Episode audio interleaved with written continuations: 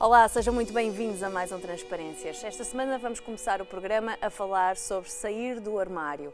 O que é isto de sair do armário? É com o Pedro Fernandes que vou falar hoje. Olá, Pedro. Estás bom? Tudo Sim, bem? Obrigado. Vamos falar sobre isto? Vamos.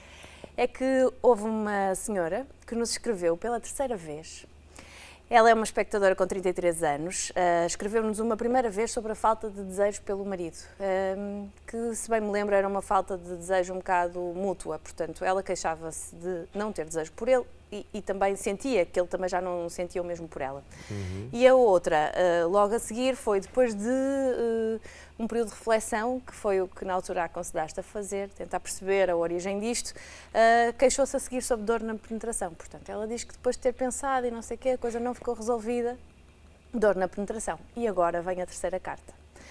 Doutor Pedro, agora, nesta altura da minha vida, depois de mãe e de um casamento, sinto-me atraída por uma mulher. Posso dizer que pela primeira vez na vida apaixonei-me. O meu maior medo é desiludir a família e os meus filhos. Tenho medo que sejam gozados. Será um amor impossível? Pergunta ela. Uhum. Ora, este percurso, não é? Uh, bom, sim, se virmos pelo percurso, da maneira como tu puseste a coisa, uh, há aí uma sequência, não é? Sim. No sentido de alguém que vai primeiro perdendo o desejo, depois o corpo reage e vai decidindo, provavelmente tomou conhecimento primeiro do que ela, e, e, e, surge essa, não sei se isso será um vaginismo, mas pronto, mas essa contração, essa dor na penetração, Sim. e agora a questão da, da paixão. Uh, no fundo, o que é que me parece que ela tem, tem em mãos? É uma de três decisões, que é ou decreta que isto é um amor impossível, é? e, e, e abdica dele. E aí não precisa de enfrentar a família que é o maior medo? Ou mantém uma vida paralela, não, é, não será uma originalidade dela, ou o que tu dizias, quer dizer, ou faz um coming out, quer dizer, no sentido. Aqui apenas dizemos sair do armário porque aqui há uma nova uh, orientação sexual. É? Um, ela dizia uma coisa que, quando ela dizia, foi pela primeira vez estou apaixonada, o que levanta a questão, então, mas o que é que foi tudo antes, não é? Tudo o que esteve para trás. Um, e isso é uma coisa que provavelmente ela já refletiu. Uh, depois também fala no medo de decepcionar família e filhos, é? o que é muito comum, mas uh, provavelmente o medo de decepcionar o, o, marido, isso é um luto que já estará feito. Penso, parece de alguém que já está preparada para enfrentar isso, está com dúvidas Sim. é se consegue enfrentar o resto da, da, da família e dos filhos. Não é? Bom, se começarmos pelo básico, só dizer que esta questão é um é chapa 5, mas convém lembrar as pessoas que a orientação sexual não é uma escolha. Não é? Um, mais do que isso, há pouco tempo saiu aí uma investigação que estava tudo à espera de, de, encontrar o gene gay e afinal o gene gay não existe. Há ali uma combinação de genes que pode determinar em 1% a orientação sexual, portanto não será seguramente por aí. Um, o que, é que eu, o que é que me apetece dizer com esta carta? Quando, quando falamos desta coisa do, do coming out, não é, do sair do armário, eu diria que há três fases distintas que são eh, pelas quais as pessoas passam. A primeira eh, é eh, a tomada de consciência e a aceitação pelo próprio, é? E isto é um processo muito variável. Tu encontrarás pessoas que te dizem que desde da infância mais tardia, estamos 8, 10 anos, que sempre sentiram que eram diferentes dos outros meninos ou das outras meninas na escola e que depois quando entram na puberdade isso ficou hum, evidente para eles e, portanto, que podem chegar ao consultório com 13, 14 anos com isto claramente definido e encontrarás pessoas que fazem esta descoberta mais tarde. Um, e, portanto, isto é um processo também de aceitação, de eh, de aceitação e de perda também, de perda de uma série de expectativas com as quais foram construindo, porque nós temos, apesar de tudo, ainda uma educação muito formatada para a heterossexualidade. Grande parte das vezes são pessoas que vão, fazendo, vão tendo experiências uh, heterossexuais, uh, e aqui cuidado, porque alguns vão quase que tentando se forçar a gostar de, deste de tipo de relações. Noutros casos, não. A pessoa está genuinamente interessada, há, há suspeitas de haver amor ou de haver paixão, mas há carinho, há cumplicidade, há prazer sexual também. Um, noutros casos são pessoas que optam por uma de duas questões, que é ou a abstinência, sexual, Sim. normalmente muito compensada com grandes investimentos noutras áreas, excelentes alunos, uh, excelentes desportistas ou excelentes num determinado instrumento, com muito tempo a preenchê-los com isto para deixar a vida sexual em segundo ou terceiro plano, ou então adotam a vida dupla. Pronto, quer dizer, vão, vão, vivendo isto em segredo no armário. É? Hum, há uma segunda fase que é, é, o momento da revelação, em que aí, que é, que é, o que eu penso que a espectadora está a passar, em que aí se, se, se pensa no timing, quando, como, a quem, é? qual será a primeira pessoa a quem eu vou começar a, a partilhar o que verdadeiramente uh, se passa, e isso é muito importante, porque ajuda muito se as primeiras pessoas com, com, quem, as, com quem se abrem uh, estão receptivas, e, e embora claro. aqui também é bom dizer que há aqui há muitas surpresas.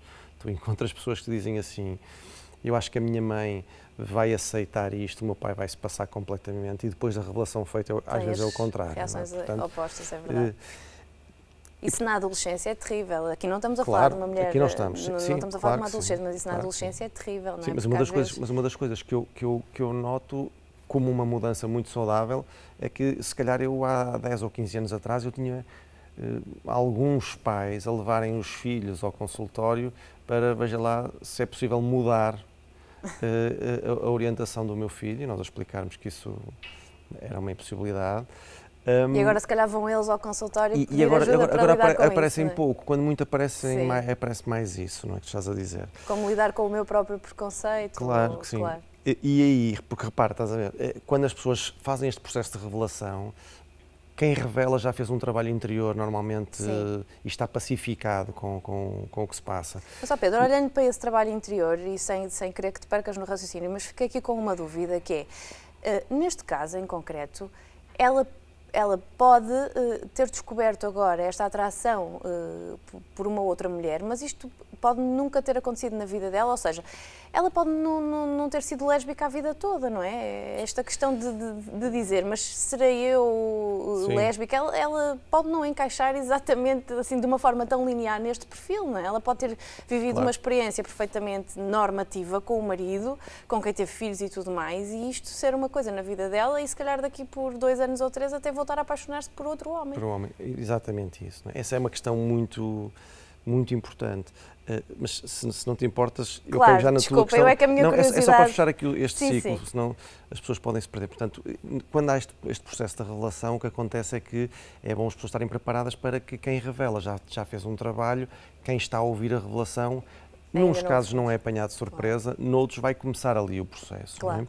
E, e, e, é aí que depois aparece isso que a espectadora fala, o medo da discriminação, o medo do sofrimento que pode provocar na, nos familiares. Muitas vezes a culpa circula na família, quer dizer, é, eu se calhar não tinha o direito de os expor a isto, uh, os familiares quer dizer, mas uh, como é que isto foi acontecer sem que nós tivéssemos percebido e se calhar até andámos a pressionar para coisas heterossexuais podíamos ter evitado, enfim. E esse é um processo pode ser mais ou menos longo. E depois há a terceira fase, pronto, que é a aceitação plena da sexualidade de forma livre e o mais fluida possível. E, portanto, o que a espectadora nos está aqui a, pôr é, ela está nesta segunda fase, digamos assim, avanço para isto, um, assumo, assumo o que se passa para viver este amor uh, de forma descomplexada e descomprometida, descomprometida no sentido de clandestina, ou então mantém as coisas tal como estão, ou então ainda há outra questão, que é sempre penosa, que é abdicar de, de algo que aparentemente a faz feliz. Um, Agora, ainda a questão que tu estavas a pôr, porque se calhar é a mais importante, não é? Eh, porque repara, eh, eu acho que poucas sociedades como, como a nossa, quando eu digo a nossa, estou a falar nos últimos 100, 150 anos, mais se calhar, um, deram tanta importância e tanto peso ao sexo, com, o, sexo com muita carga, muito simbolismo, muito significado, eh, construtor e definidor da nossa identidade. Quer dizer, quem sou eu Bom, depende de quem sou eu sexualmente. Pois. Era mais ou menos isto. E, e, e, é bom lembrar que isto não foi sempre assim e não tem que ser sempre assim, é? Porque nós temos um bocado a arrogância de que nós somos o último patamar da evolução da espécie, não é? E não somos, somos mais um elo nesta cadeia e, portanto, eh, as coisas hoje são de uma maneira e chegamos aqui porque houve um passado, mas o futuro pode ser diferente. Porque tu repara, aquilo que tu estavas a dizer, durante anos, anos e anos, o foco da nossa avaliação é, havia duas pessoas que tinham relações sexuais, não interessava o, o, o género, não é? Sim. E os códigos, os códigos de, de, de género que existiam, que existem em todas as sociedades, não é? Aquilo que é esperado para um homem ou para uma mulher, ou se quiseres para um homem masculino e uma mulher feminina, é que não importava tanto o, o género das pessoas envolvidas no sexo, mas quem era ativo e quem era passivo. Por exemplo, noutras culturas, se havia, se havia simetria, ou se, se, era um cidadão a ter relações sexuais com um escravo, por exemplo. É? Uhum. E, portanto, ali ser, ser ativo, o homem tinha que ser era ativo. Mesmo que tivesse a penetrar outro homem, aquilo encaixava no padrão da, mascul, da boa masculinidade. Uhum. Uh, o que era intolerável era homens efeminados ou mulheres masculinizadas, não é? E, portanto, tu repara, o que é que tu tens aqui? Tens a, a distinção entre práticas sexuais, o que é que se faz, entre códigos de género, o que é que se espera de um homem ou de uma mulher, e, portanto, o homem sempre ativo, a mulher sempre passiva, independentemente de estarmos a falar de dois homens na relação ou de duas mulheres na relação. Sim.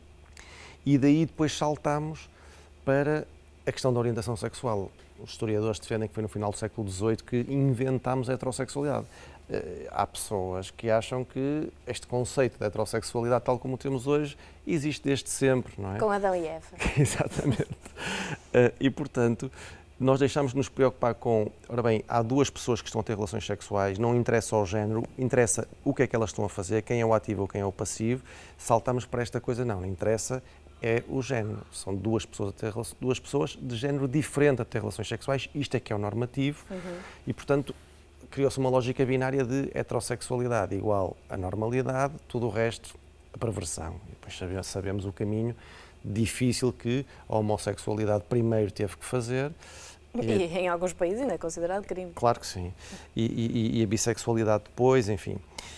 mas isto leva-nos a essa tua, essa tua questão, que é uma questão muito importante, que é, repara uma coisa, hum, a nossa identidade sexual no mundo ocidental está muito construída à volta da questão da orientação sexual. E isto, como dizem muitos autores, olha, o Foucault escreveu muito sobre isto, é que esta identidade sexual aprisiona. Eh, ela empobrece a diversidade erótica e, e, e, aquilo que ele chamava, que é uma frase, é uma, expressão muito bonita, que é a perversidade polimorfa do desejo. Não é? Eh, que ele vai buscar isto a Freud, quando Freud fala na criança como uma perversa polimorfa. Polimorfa no sentido em que o desejo e o prazer é podem ter múltiplas formas de, de, de se expressar. É? E, evidentemente, quando nós metemos as coisas em gavetas apertadinhas, eh, os heterossexuais só podem isto, os homossexuais que aquilo. Que é onde nos vão metendo enquanto é somos ainda crianças. Isto pode empobrecer. E, e aquilo que eu sinto, não sei se tu sentes o mesmo, é que há toda uma vaga de uma no, novas gerações que querem rebentar com isto.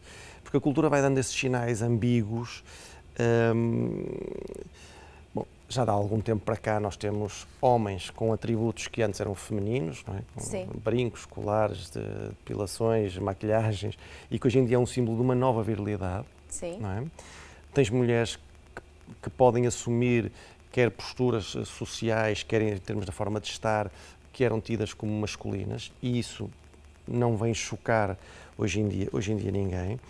E, portanto, eu parece-me que há aqui uma, uma, tentativa de um sexo mais fluido, mais livre, menos. Eh, e, e, que recusam os rótulos. Eu, eu, eu, há coisa de uma semana ou duas, eh, vi estas notícias que uma cantora brasileira, a Anitta, em que ela dizia qualquer coisa como isto, quer dizer, falava da sua vida íntima e dizia que para ela é indiferente se é um homem, se é uma mulher, se é um transexual, desde que ela se sinta bem com aquela pessoa, para ela o único critério é a pessoa não pode estar comprometida. Não é?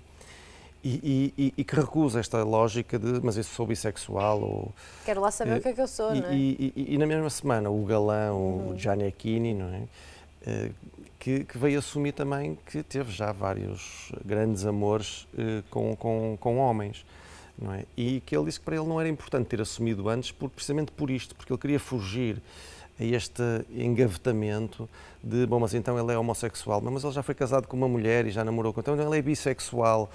E, e, e portanto, há aqui uma, uma nova geração que me parece que quer Libertar-se. Libertar-se disto, arrebentar com isto, pois. autenticamente. Um, e isso levanta, de facto, eu acho que na sexualidade esta vai ser uma a grande questão daqui para a frente, que é perceber qual é o movimento que isto vai, a forma que isto vai adquirir, porque a orientação sexual fixa, definida, uh, se calhar vai, vai deixar de ser definidora da identidade, não é? Um, e se calhar vai ser substituída por isto, pela diversidade, pela ambiguidade. Uh, claro que isto mesmo para a minha máfia, não é, dos, dos precisos, isto é complicado porque, repara, nós, não está nos livros que vocês estudam, não está, não é? Porque aquilo que nós uh, nos treinámos e aquilo que nós vimos e as teorias que eu acho que fizeram muito sentido, numa, mas que se calhar Sim. vão começar a deixar de fazer tanto, é esta ideia de quem sou eu responde-se de maneira de quem sou eu sexualmente, não é?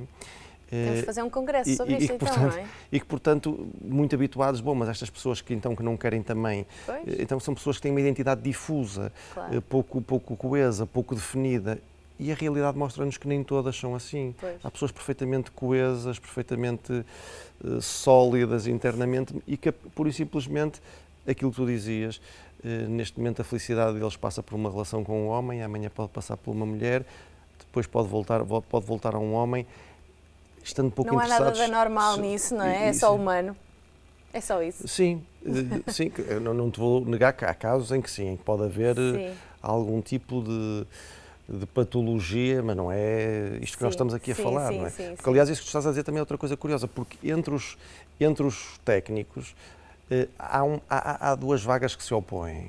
Uma que são os chamados conservadores, com tendência para pôr rótulos em tudo, não é? E, portanto, e para patologizar tudo aquilo que não é muito normativo.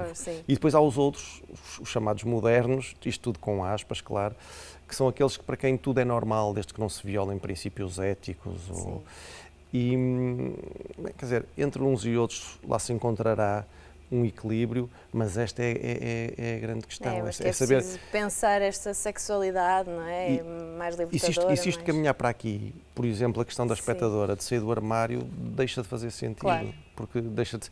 Eh, claro. Estas coisas já não precisam de ser Estes postas dramas no armário. que muitos adolescentes estão a ter neste momento, chegar a casa e dizer ao pai, dizer à mãe, oh mãe, afinal eu sou homossexual, isto vai deixar de existir, por isso simplesmente vão apresentar o namorado e dois meses depois apresentam a namorada, sim, não é? E, e, é por aí. Sim. E pronto, e se calhar vamos nos sentir todos bem mais leves. Ora, eh, para esta senhora humano é tudo normal, agora aqui a grande dúvida é só se conta aos filhos, se não conta, mas isso é com ela, não é Pedro? Não podemos ajudar muito. Sim. Também terá a ver com a relação que ela tem com os filhos, se é aberta, se não é aberta. Sim, o tipo momento que eles estarão tenha. a viver, claro. perceber se o marido, entretanto, claro. já percebeu que as coisas não, não dão claro, entre é eles e se suspeita que não dão porque ela deixou de gostar dele ou se suspeita que não dão porque, por isto. Porque, porque neste momento o erotismo dela não passa pelo, pelos homens, são coisas para eles verem se depois nos quiser escrever outra vez sobre esta segunda Sim. parte, esteja à vontade, seria um gosto para nós poder abordar mais uma vez este assunto numa outra perspectiva, mas de facto com o que temos neste momento não dá para entrar muito por aí. Ora, vamos a outra carta, que o nosso tempo está a voar. Para começar, muitos parabéns por um programa que rapidamente entrou na lista dos meus preferidos. Que bom, que bom, ficamos super contentes. Há dois anos envolvi-me com um homem pelo qual estou ou continuo intensamente apaixonada.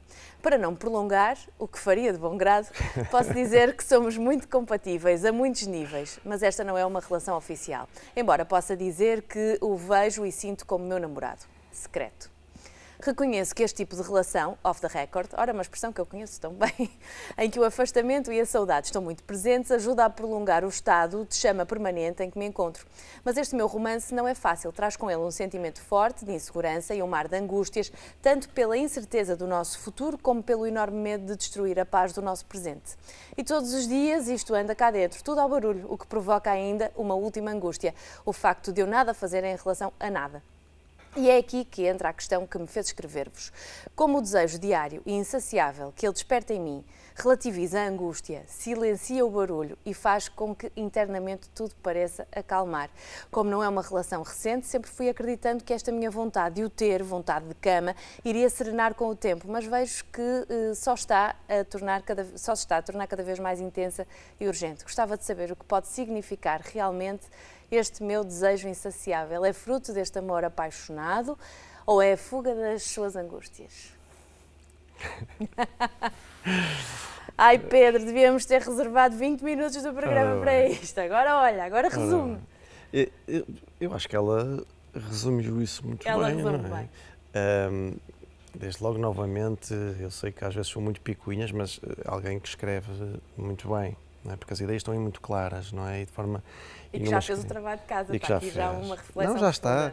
Repara, até com coisas divertidas, essa coisa de, bom, para não me alongar, embora, Até gostasse. embora eu fizesse de bom grado, não é? E, e, portanto isso mostra o quê? Mostra que esta relação, o que ela vive na relação, mas o que ela pensa, o que ela fantasia sobre a relação, não só está a ocupar muito espaço dentro do psiquismo dela, como lhe está a dar muito gozo, é? Muito para além da cama, o que pode ser um sarilho. Está a limitá-la também. É, Claro, potencia o prazer, mas aumenta as complicações. Claro.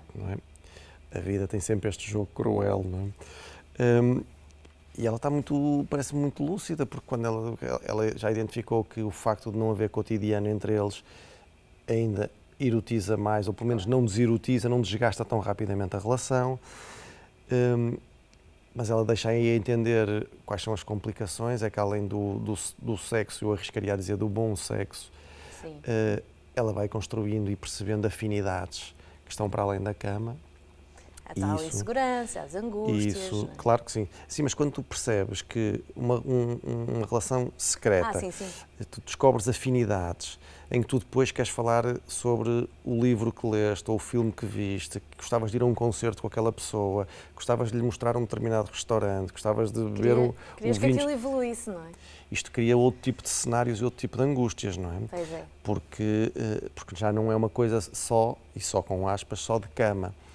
Eh, aliás, isto levanta em muitos casais depois esta, esta questão de se não estarão as hierarquias eh, baralhadas, não é? Porque uma coisa são aquelas pessoas, eu não estou aqui a defender é, o- as traições ou as infidelidades, as Sim. pessoas que percebam o que eu estou a dizer, mas uma coisa é quando tens alguém que para ele não há dúvida, está muito claro, esta é a minha relação absolutamente intocável e depois a pessoa diverte-se ou está apaixonada, mas percebe que é uma coisa fugaz e, que- e que nunca ameaçará o estatuto deste. Outra coisa é quando estas, isto depois começa a ficar confuso.